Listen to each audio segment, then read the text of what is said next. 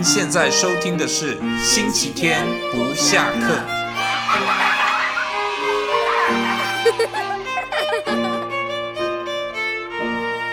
好，欢迎收听我们星期天不下课的节目啊！我是主持人天天哈。我们呢一样，我们的来宾就是原本我只打算做个两集，结果现在感觉起来好像应该是不止两集的人了哈。那呃，我们欢迎我们就是上礼拜一直到这礼拜，你看他要从宜兰下来哈，就是跟我当然这是吹牛的啦，就是我们一次就要录了三集了哈。欢迎我们的来宾来郑宇俊，宇俊来再跟大家问候一下来。Hello，所有 New Radio 的听众大家好，我是高雄长大的孩子郑宇俊，很高兴有见到大家。然后呢，你要不要重新要把你上集提要稍微再跟大家讲一下 OK, okay. 啊，我是高雄长大了，然后呃，大学了之后呢，就往北部发展啊。前一阵子就是北漂嘛，北漂青年之一了。那后来到了宜兰，到了宜兰之后就呃在那边定居。那因为我妈妈还在高雄，所以还是偶尔回来。那我现在是儿童教育的完美课啊，一个完美课儿童教育组织的一个创办人。OK，嗯，好，是。好，所以呃，我看宇俊前情提要，他大概也讲不下去了哈，我来帮他补充一下。其实上一集如果大家有在听的话，呃，各位就会了解说。呃，我们在谈，因为我们节目其实在谈亲子教育嘛，哈，那开玩笑，我们也不能随便在路边拉个，对不对？阿萨布鲁的有的没的人，我们就进来谈亲子教育，然后跟大家吹牛说，你看我瓦搞噜噜瓦搞啊那啦哈。宇俊是呃我在芬兰认识的伙伴啊哈，就是那个时候大家一起去芬兰领的世界教育创新奖，等于我们是呃 OK，这个是可能下一集我们再仔细去谈啊。总之大家就知道我们在得了一个世界级的奖项。当我们现在不是，呃，用一个骄傲的身份，或是以上对下的身份去跟各位讲我们有多了不起哦。当然，你那个成分还是有一点啊，但是我意思是说，不是这么多啦。哈，没有啦，就是开玩笑了哈。我的意思是说，OK，我们从这个，呃，就是说我也不敢说我们是成功经验，是是，我是有发现宇俊。呃，跟我之间有一些亲子教育的一些共同点，是，比方讲上一集我们有听到，就是说宇峻他其实是一个做他本身的职业是一个建筑师嘛，哈，是。那你建筑师在设计的时候，大家可能要了解建筑师设计，它有它的一个流程。比方呃，像我知道，因为我我也有同学伙伴是在做公共艺术的，是。我想那个概念是差不多的嘛，哈，就是说我们可能从设计图开始。然后设计图开始画完了之后，我们可能必须把它立体化，成为一个模型，是让人家知道这三 D 的概念是怎么样，是对不对哈？那在这过程里面，可能就会动到一些做手工的事，是像宇俊他可能就会碰到做模型，是对不对哈？把模型这样弄出来。然后里面要点小灯，其实我觉得那真的很有趣。欸、就是里面要点小灯啊，嗯、还是哪边要放一个小人啊？有没有那个小人啊？有有嘛，有小人嘛？对对，那多可爱！还有小狗。下次要放的时候，我请你来。对啊，好，那个好可爱哈。那我当然我手很笨啊，那不管。但是我就觉得各位可能就是说你们去看呃，比方样品屋的时候，新城屋的时候，它可能都会有一些模型。那个宇俊他们就必须要建筑师，可能就必须要做出一些类似这样的东西，让你的呃委托人了解未来这房子长什么样子。当然，好，结果呢，在这个过程里面，我们就听到宇俊说：“OK，他的小朋友看到他在做这个事情，那说爸爸你在干什么？好，那他可能就拿了一些边边角角的那些 那些材料，开始去做他自己的小房子，对不对哈？做他自己的小建筑。”那宇军在这个过程里面，他也发现，因为重点了、啊、哈。当宇军一再强调说，我们做爸爸是很疼小孩啦，当然这疼是一定要，因为现在说真的，时代有所，我相信以前爸妈也是疼孩子，是疼的方式不一样了哈。那过去我们有很多价值跟概念是建构在说，比方讲，我工作归工作，你小孩不要来吵我，对不对哈？啊，反正我有时间我就陪你。这叫做做爸爸跟做妈妈的责任。对。可是你看宇俊跟我一样，我们可能在家里面会处理一些图片的东西，用 notebook 或者是用电脑去处理一些图片的东西。那那时候我小朋友跟宇俊那时候的概念是一样，那很小，连桌子连连桌子的桌面他都还没那么高哈，所以他就扒着那个桌子说：“爸爸你在干什么？”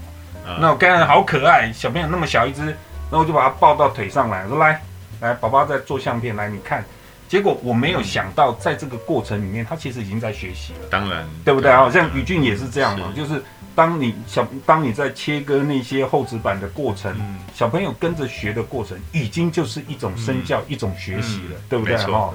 然后呢，宇俊就是变成说，OK，他就结缘了这个宜兰这边的一个算是老房子，嗯，好，没有就是当时没有任务的老房子，宇俊就整理过了，然后把它变成是一个。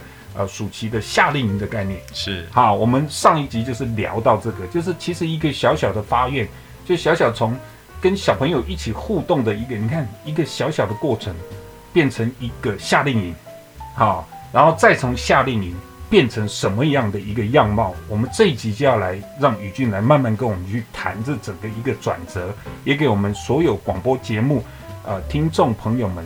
所有做父母的听众朋友们一个参考，好不好？来，宇峻，是来继续，就是 OK。我们夏令营完了之后，我前情提要可以吗？哈，是，这有美有有点那个玫瑰零零眼的味道，对不对？哈，哈，OK，好，继续，就是呃，就我知道，好像后来已经渐渐去跟校园有所结合，对不对？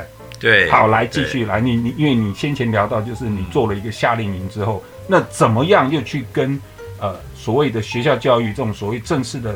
呃，过去这种比较自私的教育做一些结合，嗯，嗯，那中间有什么样的撞击呢？是不是给我们一些参考，嗯、好不好？来，嗯，OK，应该是说我们在那一次夏令营结束之后，那我们就当然想说，哎，既然已经起个头，我们就继续做下去。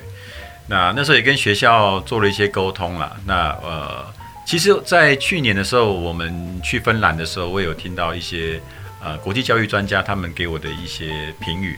那他们其实更更好奇的是说，哎，我是一个从父亲家庭教育呃为核心出发，去参与到了孩子在家庭教育以外的教育，譬如讲在学校，这部分是他们觉得很很，很有兴趣的。的对，因为我们都知道说，呃，家庭教育是一回事，对就像刚刚熊哥前面也有讲，好，那呃，我们孩子在大概呃，我们讲大概七八岁以前，哦，其实学校的影响其实是有限的。哦，其实那个时候小孩是父母为天嘛，所以呃，就像熊哥刚刚讲的，呃，我我们可能做一件事情跟小朋友一起做，对他来讲跟学校老师做，跟其他的人做是完全不同的事情，完全不同。对，对他会觉得说，哎，因为爸爸妈妈在在他们这个阶段是很重要的，所以爸爸妈妈做的事情一定就是对的事情。有时候他们潜意识也会有这样的观念，啊、所以当我们开始跟他们做一些呃良善的事情、正确的事情，或是我们认为很重要的事情的时候。那个东西会升值到他们的一个潜意识里跟着你做了，他觉得这个东西爸爸妈妈做的不会有错，对，对不对？那可是当小孩子开始，哎，慢慢他开始长大了，尤其是我那个女儿开始从呃国小三年级慢慢开始往四五六年级开始走了，那呃我又进到了他的学校。哎，这又是一个另外一个又一个转折了。为什么？为什么你凭什么进人家的学校？因为你送便当嘛。好来啊啊！当然，我现在是学校的家长会长了。OK，哎，对，呃，不敢说送便当了啊，就是有有有。啊，平常帮一点忙，或者出钱出力，有一点是也是有一点。听到家长会长，大家心里面大概就有底了。对对，因为哎，家长会长，那起码哈，我们得玻璃哈，那先破牙哈。好，来继续啊。学校才六十个学生嘛，对，我家就贡献三个了嘛，未来还有再一个再进去嘛。啊，所以说什么，你不论有钱没钱了，有力没力了，光是那个人多就是王道，对不对？我们靠人多就就学校就觉得哎，你来了不起了，哎，希望你可以多参与。学校的事务，OK OK。那当然我自己本身，当然那时候我们开始了，我们就有兴趣嘛。那、啊、那哎，很有意思，因为那时候开始有一个宜兰刚好有一个计划，叫艺术家住校协同计划。OK OK。因为我知道熊哥在高雄也是类似这样的一个计划，对，对不对？通过一所大学住下艺术家。是是是，这个这个是一个很有趣的，这这这是诡异，我们的历程怎么都那么像，然后又跑到芬兰去认识。你看，虽然我知道熊哥那个计划钱已经不多了哈。没没没什么钱，OK，对，但是那是一个契机哈，就是说，呃，学校教育基本上是这样子，学校教育还是一个呃很专业的一个工作环境，好，而且老师也是经过了，呃，目前为止是像现在少子化，其实老师的竞争也是很激烈的，对，他们能够在学，就算你是一个偏乡小校，其实你能够到里面当老师，对，你基本上还是有一定的那个专业素养水准，对。对，可是呢，呃，教育永远都不够。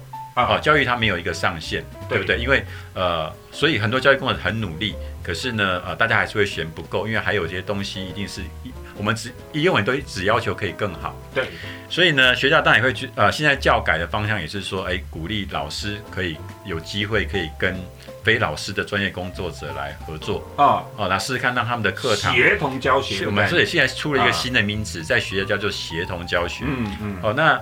呃，这个以前跟以前不太一样，就是呃，政府会希望说老师可以更精进。对，好，那呃，当然借由像我们这种，我们虽然没有老师的专业本职，但是呢，我们在我们某个行业有一定的能力，那他鼓也鼓励我们透过这种计划去跟学校老师。可是呢，他这个计划它是叫做艺术家协同助教计划。那当然也就是说，因为目前学校老师在很多是在艺术。美术方面的这一个教育资源是相对比较缺乏的，或是在这个教育领域呢，其实它跟国文、英文、数学不一样。啊。啊，它没有太多就是说标准的答案。啊。啊，譬如讲说我们今天呃，假设国文课，他不会说哎，那个小天天你适合学第一种数学啊，我适合学第二种数学。啊，不会嘛，对不对？因为数学就通常就是一一种教学法，对。啊。老师答呃答案考试这个很清楚，对，这个东西是 OK 的啊、呃。国文、英文也是一样，可艺术有没有？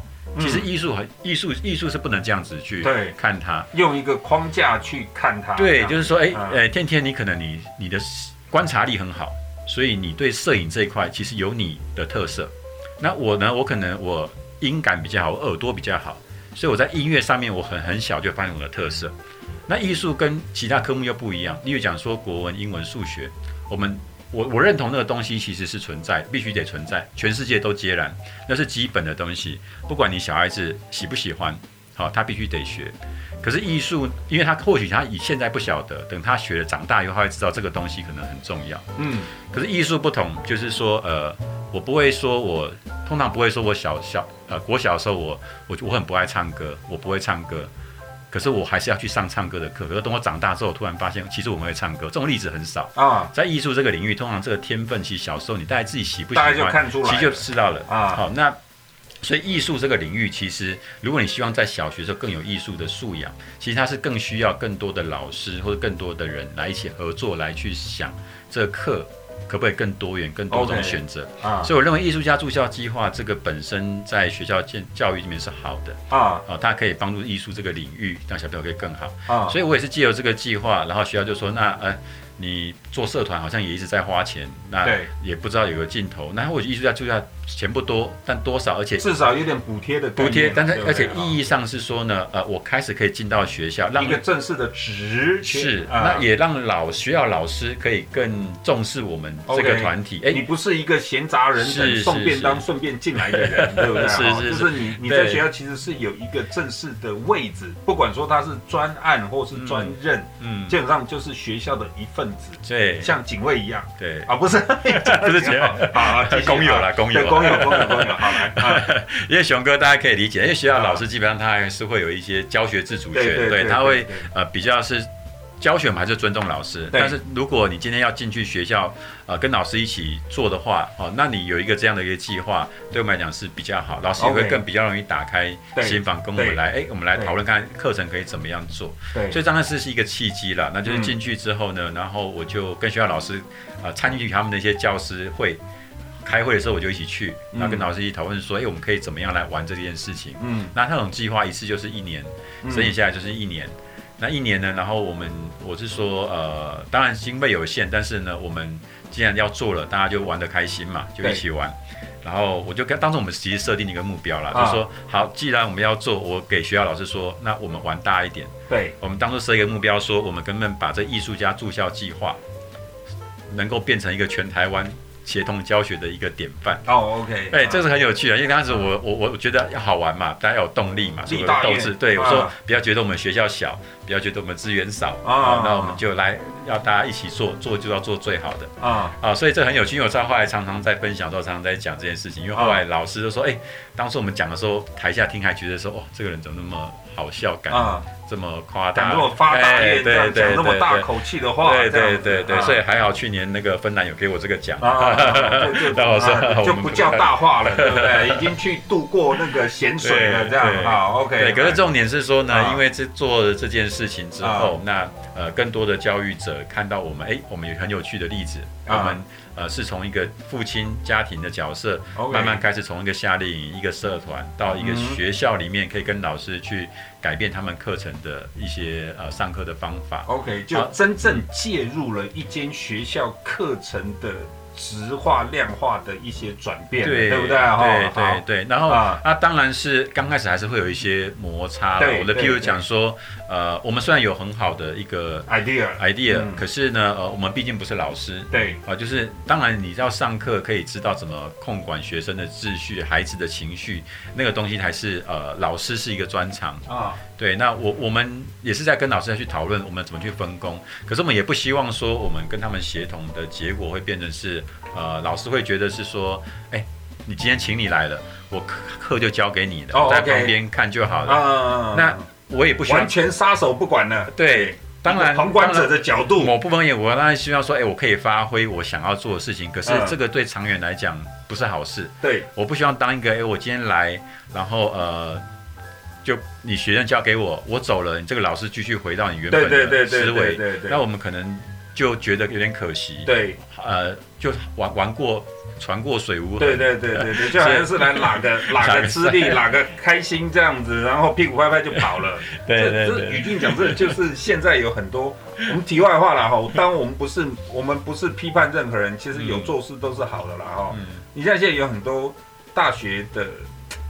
老师们哦，教授们都很喜欢让小朋友，就是让大学生说：“走，我们这暑假到去偏乡教学。”是，其实这个语境的概念，各位知道吗？就是说，呃，你让那些小朋友去介入了偏乡，好，结果他们玩一玩，屁股一拍跑了。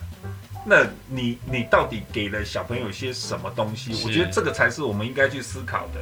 而不是我们从单一的角度去讲说，哎，我们大学生应该要有所谓的服务学习，所以去偏乡做服务学习，然后做回来，耶，大学生赢了。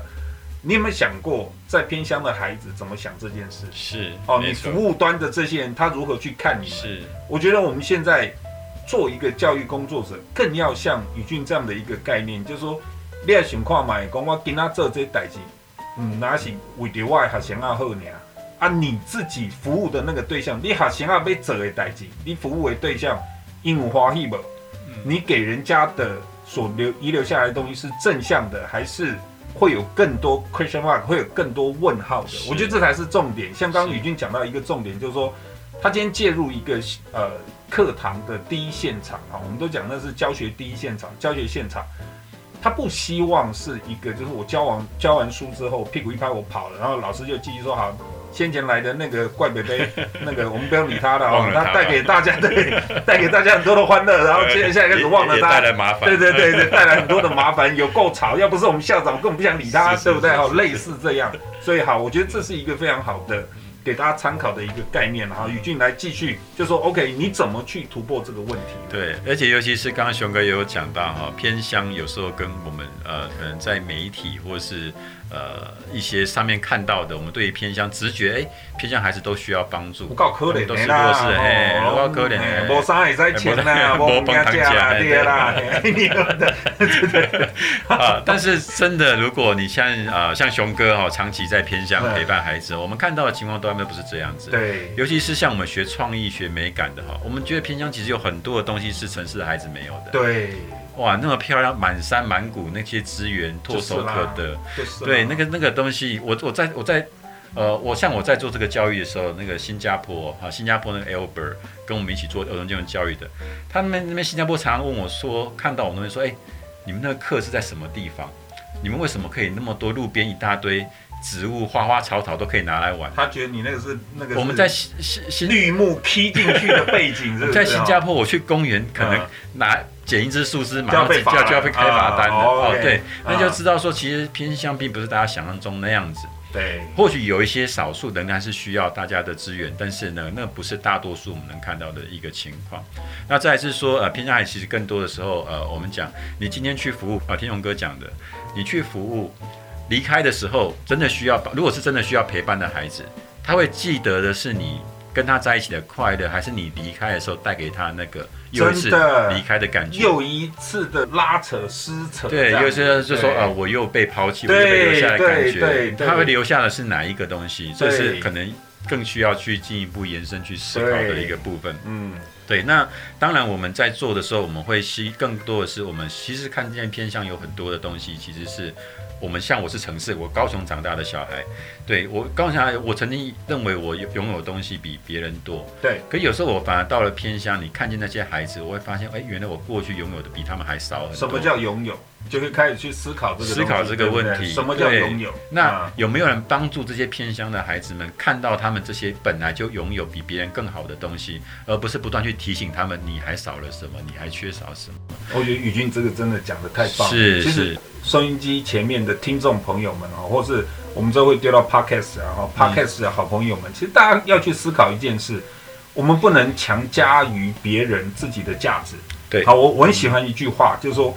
你可以把一件事当做是你全宇宙、全人生最重要的事情，可是不要强迫别人也跟你一样，一样对，对不对？哈，就是说，刚刚宇峻提到一个概念，因为我过去采访的原因，我也我也去过非洲，去过很多的地方。哈，是你所谓的落后国家，你会认为说，好像那很落后哇，他们都没有 iPad，他们都没有手机，那是不是就不快乐？是不是就是就是一个很很智商很低的那些？就其实像刚刚宇俊讲的，就是说。偏乡也被我们的社会定义成是一个，呃，比较比较弱智化的一个区块嘛，就是说，好像偏乡的人都是需要被帮助的，偏乡人都是很可怜的。是，那个事实上，你看宇俊在那里，他是真的在第一教学现场。那我是去偏乡互动了十年，我意思是说，我们所看到的，就是说，我们会去反思一件事情：你的教育，或是你所谓一般人世俗的眼光，你凭什么？去建构偏乡的孩子们，偏乡的人需要什么东西，嗯、对不对？因为我有 iPhone，所以你也你也必须要有 iPhone。是，是因为我有豪宅，所以你也必须要有豪宅。因为我有钱，你也必须要有钱。这这是什么奇怪的概念？是不是？为什么我想要有帮助别人的感觉，别人就觉得需要我的帮助？对对对，你这个是重点。嗯、我们常常在讨论这个东西，嗯、就是说你认为你想要帮助人。那人家为什么一定要接受？是对不对？然后我觉得我自己过得很好啊！你现在突然给我一百万、两百万，我不知道怎么用，而且那可能造成我困扰。你可能还会一直提醒我，呃，你是如果是你是缺对对对，你的身份别又被贴了一个标签，对不对？哈，常常在讲说，我们在这个互动的过程里面，你让偏乡的孩子永远生活在一个弱势的标签里面，你永远给他东西，他永远手心向上，你教他怎么去健全的成长，对不对？哈，所以。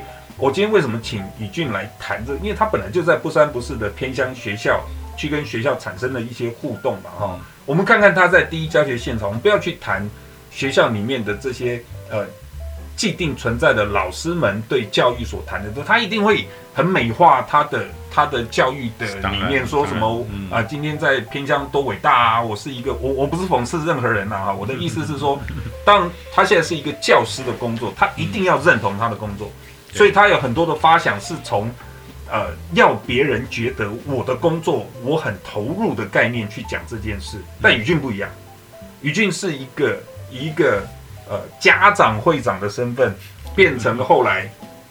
介入了学校课程的一个第一现场的概念，所以我们听他讲，你就会变得相对的客观，嗯，对不对？好，来，于俊继续讲，就是说，Okay, 我们刚刚谈到，嗯、哦，这这当然是差距，嗯、又是傻逼子送给大家的哈。谈到偏乡，是，那你怎么去突破这个呃教育现场的这些问题？其实我也是在这个过程中，我也是在调整我自己的心态了。嗯、哦，那刚开始刚开始我会比较急，嗯，急着想说去改变很多的事情，是，但和到后来自己一边做一边学，开始去了解。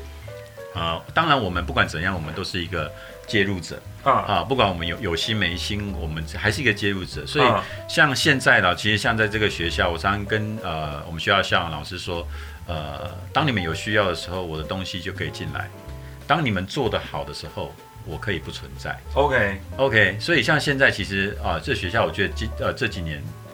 不是只有我，我是学校的校长跟老师们，我们做了一个氛围，那在学校带起来。但是我们带起来目标不是为了是说，呃，我们要招更多的学生进来。我跟校长讲说，我们其实要反思一件事情啊啊！现在很多学校会觉得，啊、当然面临废校，我们会觉得这是一个问题，我们要去改变它啊。可是少子化是一个大家都要面对的啊。我们今天一个学校，我们或许我去帮你拯救起来，好，你原本收不到学生的。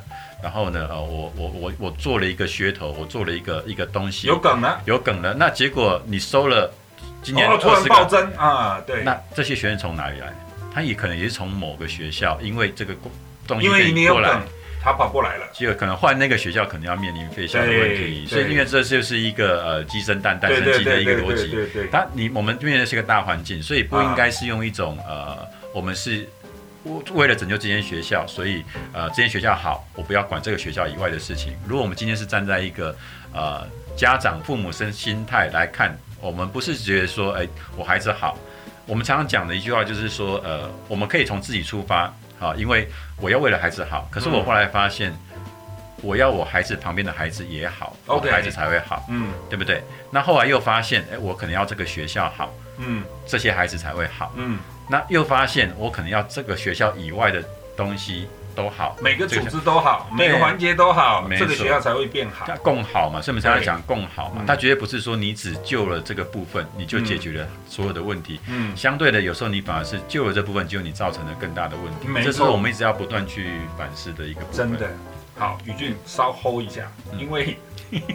歌曲要来了，来这首歌是，其实你你给我的歌我都觉得很可爱哈。是是是。黄明志他其实有帮我们高雄创作过，我知道，我了解，我很我很爱他，我很爱他。你也爱他吗？黄明志。所以这首歌是你点的吗？哎，这首歌是我点，但是我小孩很爱听，因为大家都知道我们这个年纪的啦，我们小时候真的都是听伍佰歌长大的嘛，也是高雄人呐。高伍佰应该是高雄所有年轻人的那个灵魂嘛哈。这首歌很有趣，因为是他呃黄明志他。模仿伍佰的歌，模仿伍佰的会靠唱的，他从头到尾就是那个。对，他也是伍佰的粉丝。那他，我觉得当初听到的歌的时候，我觉得会把以前我们念书的时候那个心头真回忆，那种在涌上心头的感觉。他是有回忆的。对，然后他综合了伍佰很多经典的，像什么《挪威森林》的一些经典的那个歌，让人情歌，把它综合在一起，这个元素啊，那。问题就是这个是属于我这个年代的，嗯、可是黄明志其实是属于小孩，我们孩子这个年年代的。嗯嗯嗯、那他这个创作才子，他把这个歌，所以当我在车上跟我孩子一起听的时候，哎，这首歌很很微妙，有个跨时代的融合，很奇怪，就是哎，我听得到一个回忆。啊，孩子，他们认为这个东西是也是他们的啊。那所以，我把想把这首歌介绍给大家，让我们一起回回忆一个。这真的很有趣，他的歌名就叫伍佰，对不对？是是是。是，OK，我们来一起听听这首黄明志为了向伍佰致敬所写出来的一首歌，这是创作才子啊。好，来一起听听。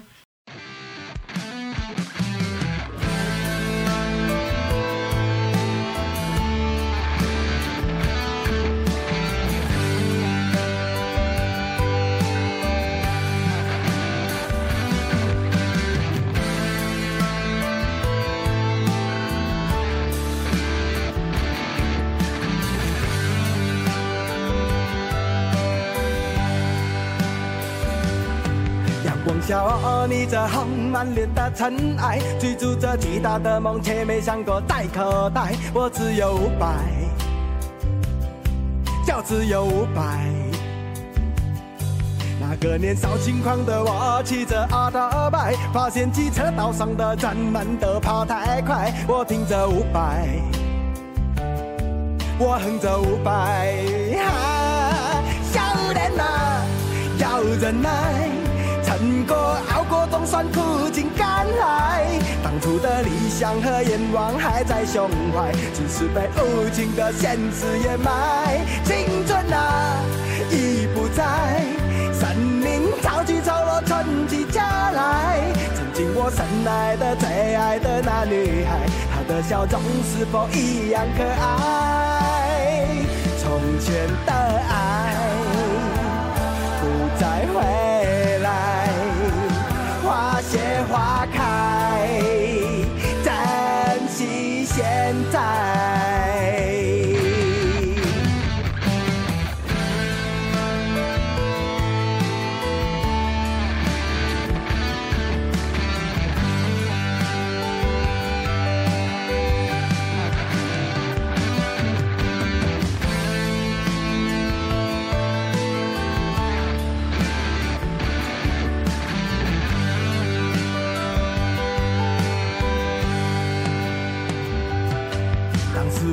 有翅膀，没有肩膀，没能耐，想送他一份生日惊喜，我默默口袋，我只有五百，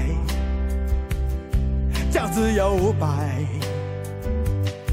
这城市一片荒芜，直到遇见他的爱。霓虹灯闪闪烁烁，就像我们的舞台。我听着五百，我哼着五百。啊，少年啊，要忍耐，撑过熬总算苦尽甘来。当初的理想和愿望还在胸怀，只是被无情的现实掩埋。青春啊，已不在。生命潮起潮落，春去秋来。曾经我深爱的、最爱的那女孩，她的笑容是否一样可爱？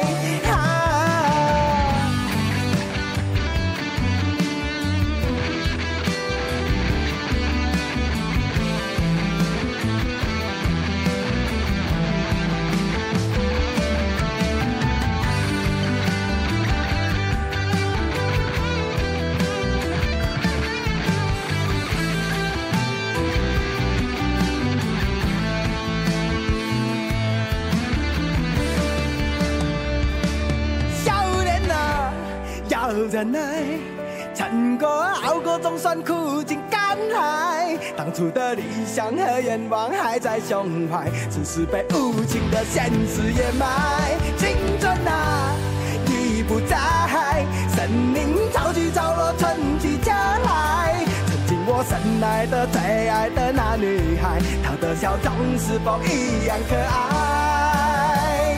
从前的爱。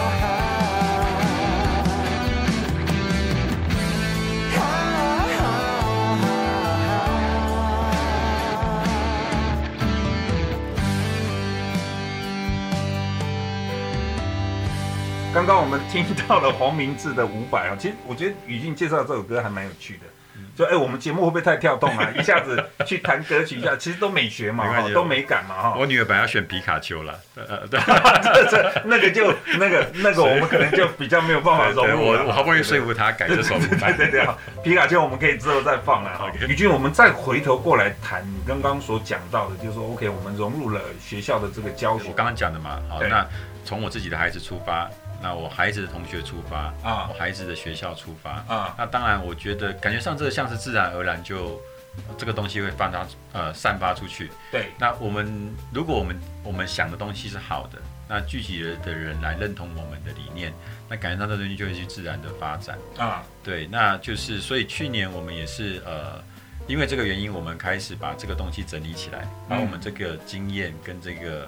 呃，中间的我我在这边思考的事情，我整理了一个自己的一个教学的论述啊，所以从建筑出建筑教育带到儿童教育啊，那带到儿童教育之后呢，带进了学校啊，那我把这个东西呢写成一个论述，就是说我们如何呃可以。更好的去发展教育，嗯的这个东西呢，我们把它送去了那个芬兰 Country A 的那一个竞赛，嗯，对。那当我送去的时候，其实只是抱着一个，就是说，哎，我想让别人看看我们的东西，嗯，怎么样，嗯，好，那呃。就很意外的，就是我们能够得到入选，嗯，然后得到这个肯定，嗯、然后跟天雄哥可以一起去芬兰。没有这个，这个我们下一集再讲。你在做梦，我们现在就没梗了，好不好？我现在重点是要问你，OK？宝宝妈妈们一定也会有很多的问号在里面。是，好，你讲，你说，我今天从做一个模型跟小朋友互动的一个情况下，嗯，OK？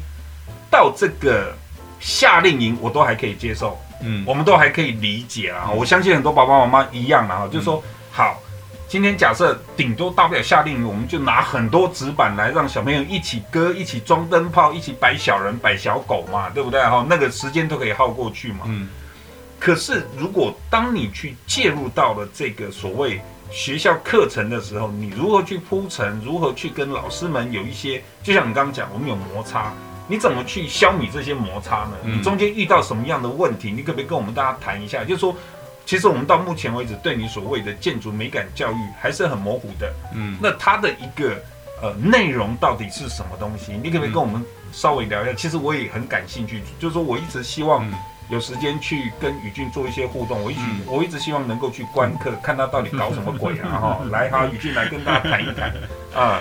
OK，呃，当然我们是边做边学，对那边做边发展。那对那个呃，当然我们是从建筑开始，但是后来其实我们的发展没那么建筑。啊第一个是说呢，呃，其实建筑这个东西，如果我太一开始就把它跟徐老师说，哎，我要搞一个儿童建筑教育，啊，徐老师就说，嘿是什么呀？你是被剔除呀？哎没钱啊，被嘿。高湾做更久书啊，对对对对对刚我记得摘掉，对对哈，就对开始就有对退对退退退退，呃，退十步退两步，啊越讲越多，他们就越退。对所以我一开始就说，哎，没有啦，我是学建筑的，但是我们开始不用讲，我们先从生活开始嘛，对不对？那个呃，我们不一定成为建筑师嘛，但是大概都会背处嘛，嗯哦，大概都有机会嘛。我们在从小到大，在自己的房子长大，嗯呃你对你自己家里的东西了不了解？嗯好、你小孩子从小到大，我们做这个东西其实很讲的，就叫做呃环境教育了。我们讲、嗯不要讲建筑，我们讲环境好。嗯那建筑在我们环境之中，它本身就是一个很好的老师，嗯对不对？我们学了之后，我们懂得去看它，去欣赏它，嗯从它的里面找到我们自己想要的学习的知识。嗯，这个东西是一个很简单的事情，我们先从这个出发。对，对不对？那呃，我们可以观察生活中所有的东西，但是建筑呢，因为它每一个建筑盖出来，不管它的呃大小规模，哦，那就像有人自己家哦，自己家看起来没有比人家漂亮，可是对它是有感情，它是温暖的。嗯你嗯从小在这个家长大，这个家保护你，好、然后呃保护你成长，嗯对不对？那嗯你对这个家有情感，有有很多的，它其实跟你的生活是连接在一起的。嗯对不对？那这个东西有没有办法在孩子在这么小的阶段，他有办法去理解跟判读这些事情？嗯这个是我们一开始的时候从这个先开始出发，先不一定要去做很多很技术性的东西，我们可以先用讲课的方式带小朋友看一些呃建筑案例，或是去试着把你家画出来，啊。然后呢呃你可以告诉我你家的故事是什么，，OK，从这个地方先开始，嗯。好，让他慢慢让他引导小朋友开始懂得表达。嗯。因为他要讲别人的房子，不一定会讲。我讲我家，我一定会讲。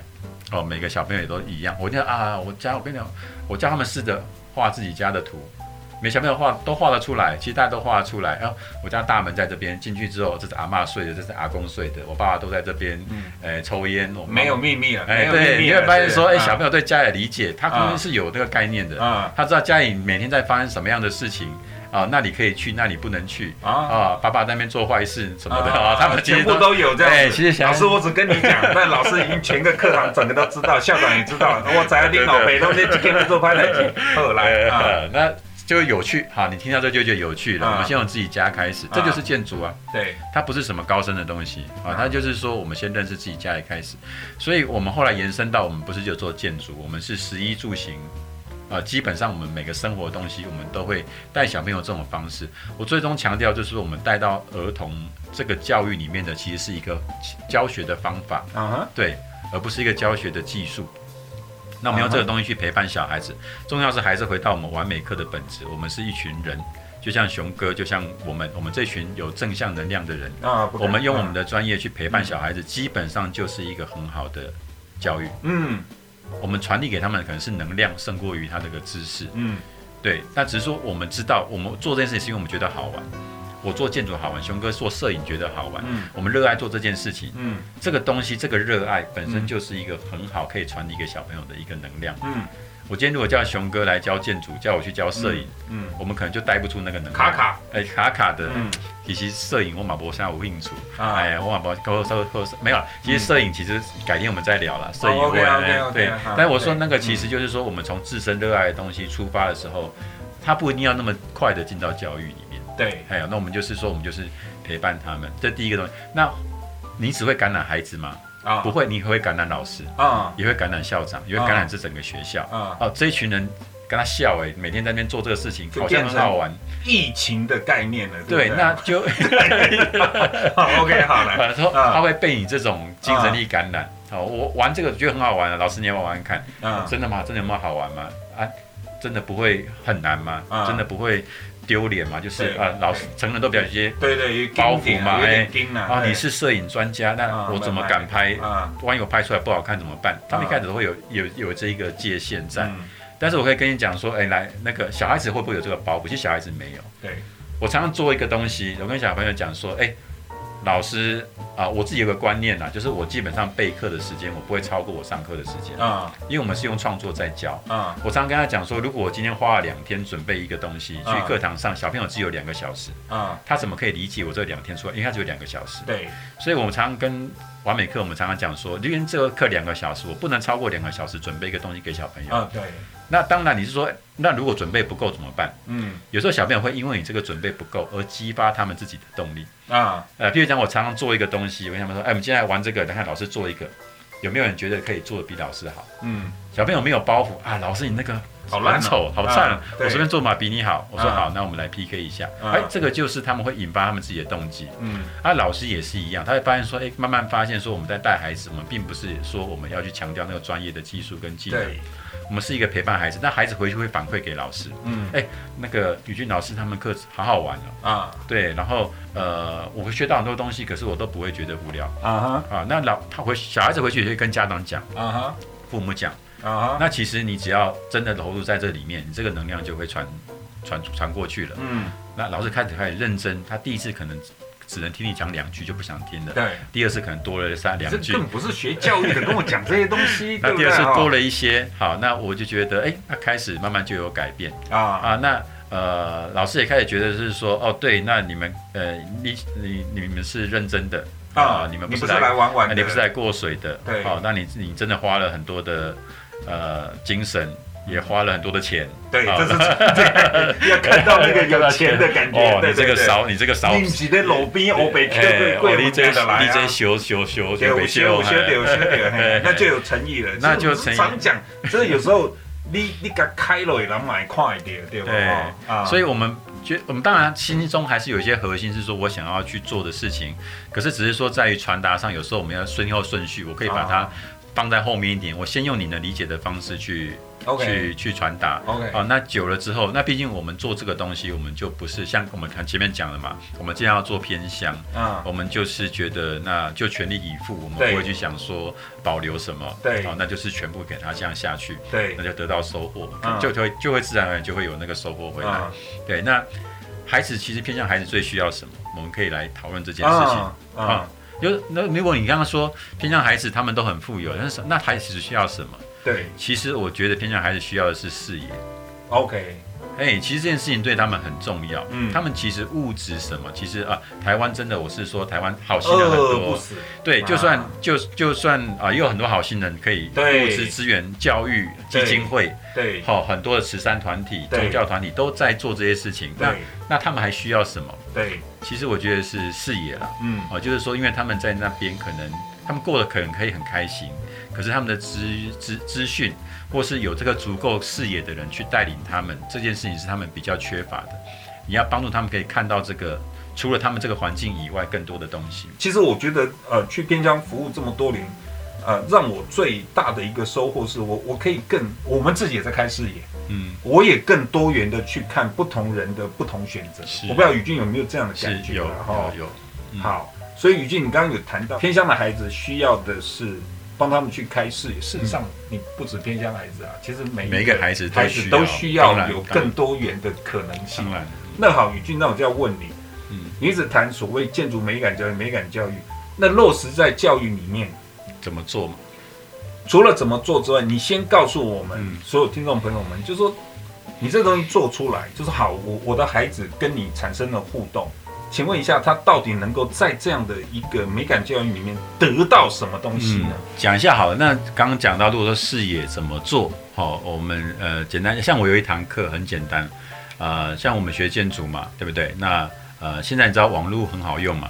那小朋友大部分学校也都会有电脑可以使用，嗯、对不对？嗯、那我常常就是用 Google Map。现在我们知道 Google Map，嗯，对不对？Google Map 有实景的功能，嗯，对不对？很简单。我常常跟小朋友说，哎，第一堂课大家来 Google Map 打开，会不会用？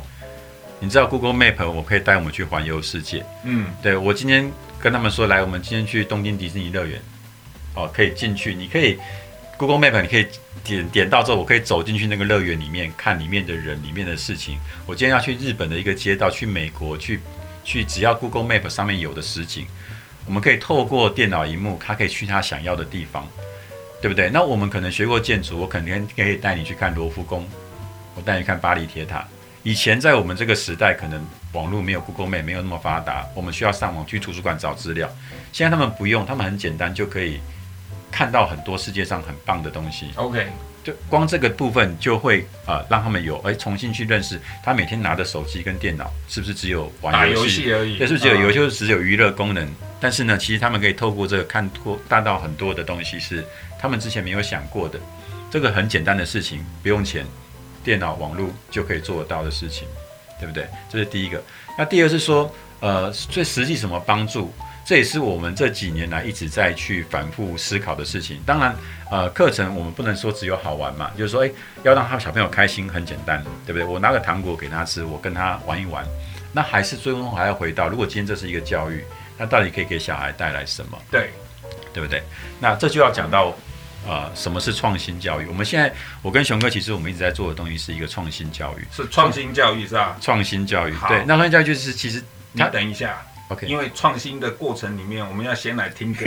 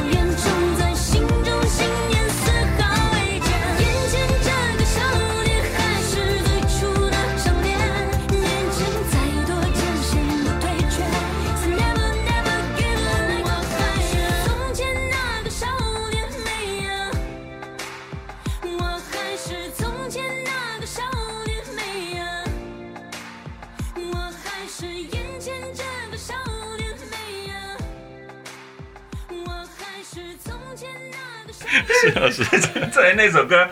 这少年对不对？是是是。这这什么歌？这个我对不起，我我是真的没有听过了。就是梦，他的名字叫梦然嘛。对对，其实这个我不知道他的，这也是我小孩很爱听的歌，但我喜欢他的歌词了。这首歌算是我为我们两个点的。对对对对对对对，我我看他的歌词真的有感觉，有感觉，就是说啊，我们现在四十几岁的人了，但是我觉得我很喜欢跟熊哥聊天，是我们。聊一聊，感觉上我们好像是个小孩子一样在聊天，然后好像回到自己少年时代，就幼稚啊，那种讲话不需要有包袱的感觉，对对对。啊，所以这首歌其实是我特地点，我希望可以有感觉，对，给我们知道说，诶，跟我们在一起这个年纪的。呃，我们已经快要是老男人了嘛，啊，对不对？那可是我觉得我知道，我们男人其实心中都有一个小孩存在了。尤其我们搞艺术的 对对对对对对对对，回去就觉得哎，跟他笑哎，赶快。但是其实我们只是幼稚到极。对，那这也是说这首歌可以表达，呃，我觉得我们在做现在在聊天的一个心境。OK，因为我听的时候我有感觉，所以你没有发现我把那个黄明志。跟这个摆在一起，伍佰跟这首歌《少年》摆在一起，其实它都有一点励志，有一点有一点回忆的那个概念。对，是这样讲吗？对不对？你看心灵相通。他如果是女生，我就追了，好不好？问题他是男的，好，没有了哈。现在现在都可以了，都可以了哈。所以我们可能要回到我们自己的初衷去看自己啊，你你就会回头去思索到啊，原来呃所谓的价值，所谓的意义是这样的，对不对？哈，好，刚于俊讲到。呃，其实我们是在做一个所谓创新教育的概念。是，好，我们继续这个话题，来继续。嗯、OK，好，那呃，其实我们学做创作的啦，哦，我们都有一个名言嘛，毕卡索讲过的嘛，啊，小时候我们都会想要画画像个大人，对不对？创作像个大人，等到长大了，我们又会希望我们创作像个孩子。好，那这也是我们在做这个事情的时候，其实我们有时候没有那么严肃去看它了。好，教育好像是一个很大的一个议题，可是回归到我们的初衷，其实它有时候又很简单。好，那对我来讲呢，其实就是说我们在做现在所谓的这个创新教育，我还是强调那个观念，就是说我们并不是认为自己要可以去当一个专业的老师或者教育教育工作者，我们当然只是站在一个父亲的角色，我们为孩子着想。其实我们思考的都是孩子的未来。他们未来能不能过得好，对不对？能不能呃活得好好的，对不对？能够呃这个教育还缺少什么是我孩子需要的？我们不会去说，哎，现在教育有很多的问题，我们不做这样的思考，我们只想说怎么样可以让它更好。对，是，所以我也是觉得说我们在做创新教育的时候，一个初衷的一个核心。对，对，那什么东西是创新教育？这就回到一个重点。嗯，什么东西是现在的教育？如果我们家庭教育是核心，嗯。出来之后，接下来外面还有一个是学校，所谓学校的教育。对，学校教育后面还有什么？课后的教育。对，好，我们的补习班、才艺班，对，一大堆，好，补教业，想要去补习，所以课后教育也是一个很大的一个教育的一个环。课后教育后还有什么？就是所谓的社服，社服教育哦。我们即使很多啊，可能比如说，可能基督的会去做礼拜，那父母可能有宗教信仰的。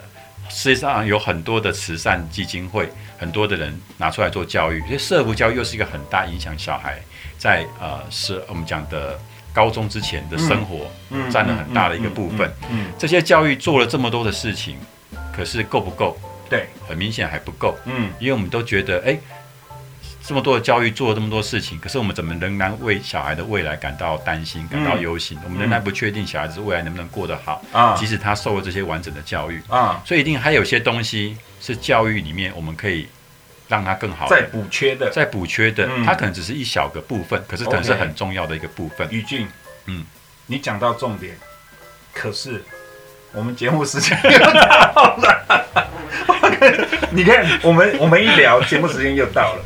是 OK 吗？哈，就是我原本还想说，因为有人跟我们反映说，好像放的歌不那个不够了哈。我还想说一个节目要放四首歌，结果你看这样四首歌可以吗？两首歌我们就已经聊不完了哈。好，来不管已经，反正哈，我们今天哈大概从这个算是中级了哈，不要不要再有中上级、中下级，就中级了哈。我们大概听到宇俊从一个怎么样，从一个呃跟孩子一起。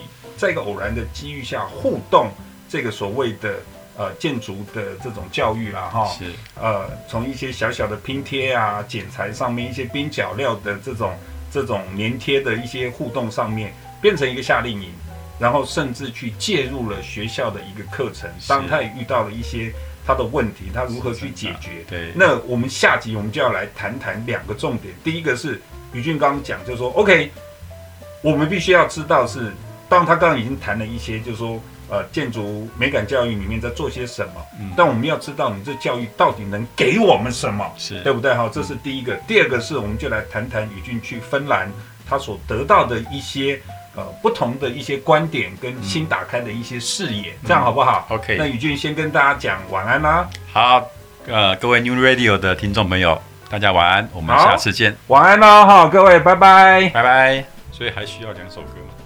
你还有吗？重点是你还有吗？哎，有啊有啊，还有是吧？还有还有你就找啊，英文的也可以，可以可以可以可以可以。